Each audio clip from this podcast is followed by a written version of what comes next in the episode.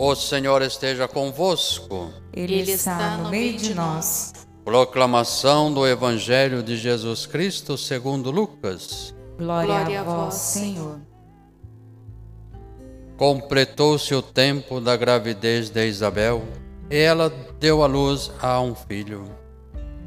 Os vizinhos e parentes ouviram dizer como o Senhor tinha sido misericordioso para com Isabel e alegraram-se com ela. No oitavo dia, foram circuncidar o menino e queriam dar-lhe o nome de seu pai Zacarias. A mãe, porém, disse: Não, ele vai chamar-se João. Os outros disseram: Não existe nenhum parente com parente teu com esse nome. Então fizeram sinal ao pai perguntando como ele queria que o menino chamasse. Zacarias pediu uma tabuinha e escreveu: João é o seu nome. E todos ficaram admirados. No mesmo instante, a boca de Zacarias se abriu, sua língua se soltou e ele começou a louvar a Deus. Todos os vizinhos ficaram com medo e a notícia espalhou-se por toda a região montanhosa da Judéia. E todos os que ouviam a notícia ficavam pensando: o que virá a ser este menino? De fato, a mão do Senhor estava com ele. E o menino crescia e se fortalecia em espírito. Ele vivia nos lugares desertos até o dia em que se apresentou publicamente a Israel. Palavra da salvação. Glória a vós, Senhor. Queridas irmãs, queridos irmãos, celebrando a Natividade de São João Batista, nós recordamos que é o único santo do qual nós lembramos o nascimento como uma solenidade e depois celebraremos também o dia do seu martírio, o dia da sua morte. Lembramos assim só Nossa Senhora e o próprio Jesus celebrando o Natal e depois a sua paixão morte e ressurreição. A igreja nos chama a atenção para a mensagem da vida de São João Batista. Por isso, temos momentos litúrgicos especiais e hoje solenidade para a gente recordar este personagem que marcou a nossa história, o precursor de Jesus Cristo, o único dos profetas que apontou o Salvador, o Messias, aquele que batizou, como vai dizer o prefácio da missa de hoje, o próprio autor do batismo. Então, alguém importante. O que é que nós vamos levar das leituras de hoje e que tem a ver com São João Batista e tem a ver com todos nós? O que nós vamos levar de concreto para a nossa vida?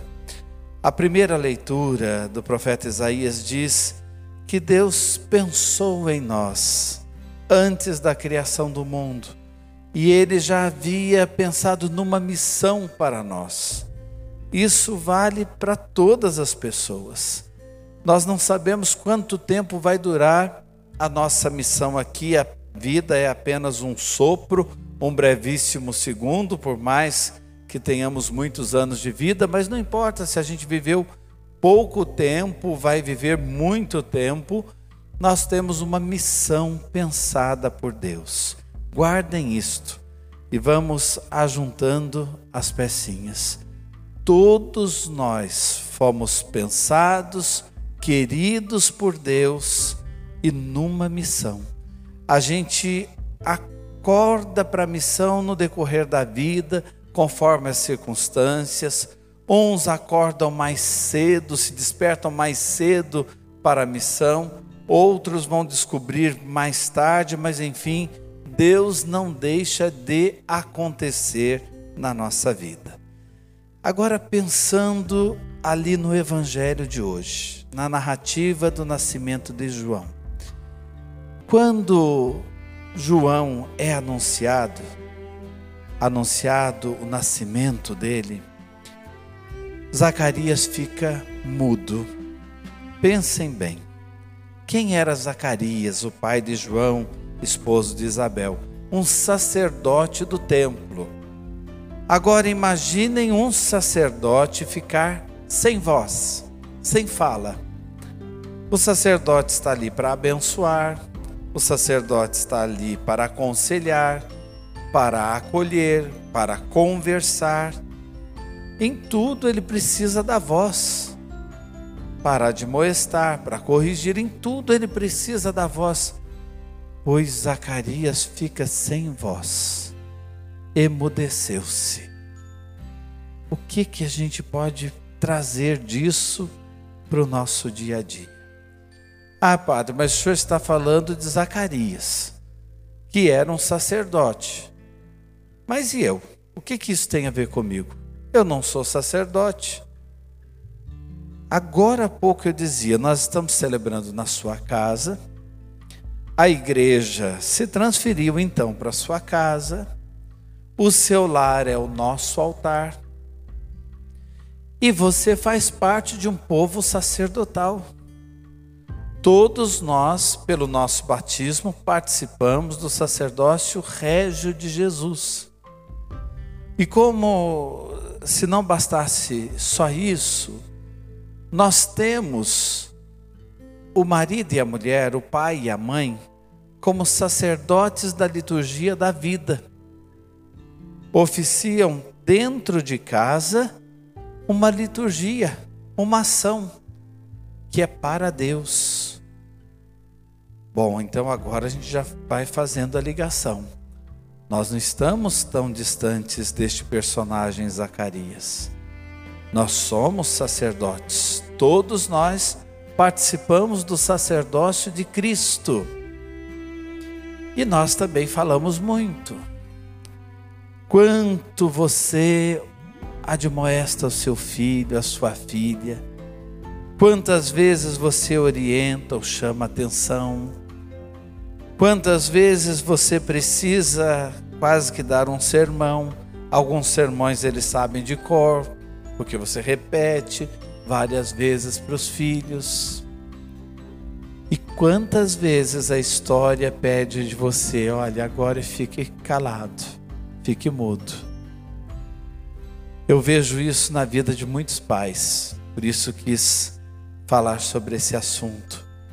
Um sacerdote que é pai emudeceu-se. É a vez do filho acontecer. E isso acontece na vida de todo pai e de toda mãe. Às vezes a gente pode se sentir mudo diante das situações que um filho, uma filha apresenta. Ou pela saída de um filho e de uma filha que não adianta a gente falar nada, nós não temos o que fazer, a gente não cria filhos para a gente, eles nascem para o mundo, eles nascem para a igreja, graças a Deus para nós que temos fé, mas às vezes não se despertam também para a igreja, demoram mais tempo. Agora é importante a gente pensar: todos eles têm uma missão, que não é a minha, eles vão cumprir a deles. Todos eles foram pensados criados, queridos por Deus, e uma missão foi pensada para eles. Eles vão cumprir essa missão. Mas isso é tão grandioso, isso é tão forte, e a vida deles é uma outra história, pode ser um pouco a nossa história que continua na vida deles, mas eles têm toda a liberdade de serem artífices, protagonistas da própria história, então eu tenho que me calar, deixando a história acontecer, deixando a história ser continuada. E às vezes é duro para um pai. Nossa, padre, o senhor está falando para mim hoje. Eu já não sei mais o que falar para os meus filhos. Eu já não sei mais repetir os mesmos sermões, até porque acho que ele sabe de cor e não tem mais jeito de falar. Eu estou vivendo esta situação ou aquela situação com este filho, com esta filha. Sabe o que essa história também me recorda? A parábola do filho pródigo. Aquele pai ficou tanto tempo mudo. Com certeza ele queria conversar o tempo todo com o filho, com os filhos. Mas o mais velho estava muito atarefado, não tinha tempo para o pai. O pai tinha que ficar mudo em casa. O mais novo resolveu partir para um país distante. O pai ficou mudo em casa. Quantas vezes a gente sente a solidão desta mudez que a vida exige de todos nós em algum momento. Eu estou falando de pai e mãe, mas pode acontecer entre marido e mulher essa situação pode acontecer entre irmãos, pode acontecer entre parentes, enfim, cada um entre amigos, cada um vai adaptando isso que eu estou falando. Às vezes a história exige da gente um tempo de mudez. Nossa, mas eu precisava tanto falar, mas eu queria tanto falar e não dá. E quais foram as primeiras palavras de Zacarias? Quando ele olha para o filho, ele vai antes escrever: seu nome vai ser João. E sabe o que é João? Significa Deus faz a graça. Ou a gente pode também traduzir de uma outra forma: Deus é misericórdia. Seria tão bom depois de um tempo de mudez a gente olhar para os filhos até nas desobediências deles, ou quando se esquivam de nos ouvir, ou porque foram para longe de nós, ou pessoas que a gente ama, como eu falei, nós nos, adaptamos a essa história. Seria tão bom a gente olhar depois e dizer: Deus faz a graça, Deus é misericórdia, nada acontece por um acaso, Deus faz a graça. E Zacarias canta um hino de louvor a Deus. Depois vocês podem ler o hino de Zacarias nos evangelhos, no evangelho. Bendito seja Deus, bendito seja Deus, ele vai dizer. Tu, menino, serás profeta do Altíssimo, pois irás andando à frente do Senhor. A missão do menino não era a missão daquele sacerdote, era outra missão. E ele reconhece Deus na vida do filho, ele reconhece a ação de Deus e a missão que o filho iria cumprir. Deus faz a graça. Eu queria muito que todos nós começássemos a enxergar os momentos que a gente precisou ficar quieto, a gente começasse a entender, foi para que Deus fizesse a graça foi para que a misericórdia de Deus agisse. Os momentos em que a vida exigiu de nós algum silêncio. Esse momento mesmo, insisto, que nós estamos vivendo de reclusão, de isolamento, e uns até sentindo mais solidão que outros, é o momento para a gente deixar Deus agir. E se Deus quiser, logo nós olharemos para trás e vamos dizer: Deus fez a graça. Bendito seja Deus. E aqueles que dependem do meu amor, ou que sentiram o meu amor, ou sobre os quais eu coloco o meu amor, eles cumprirão uma missão. Do modo como o Senhor pensou e não nós.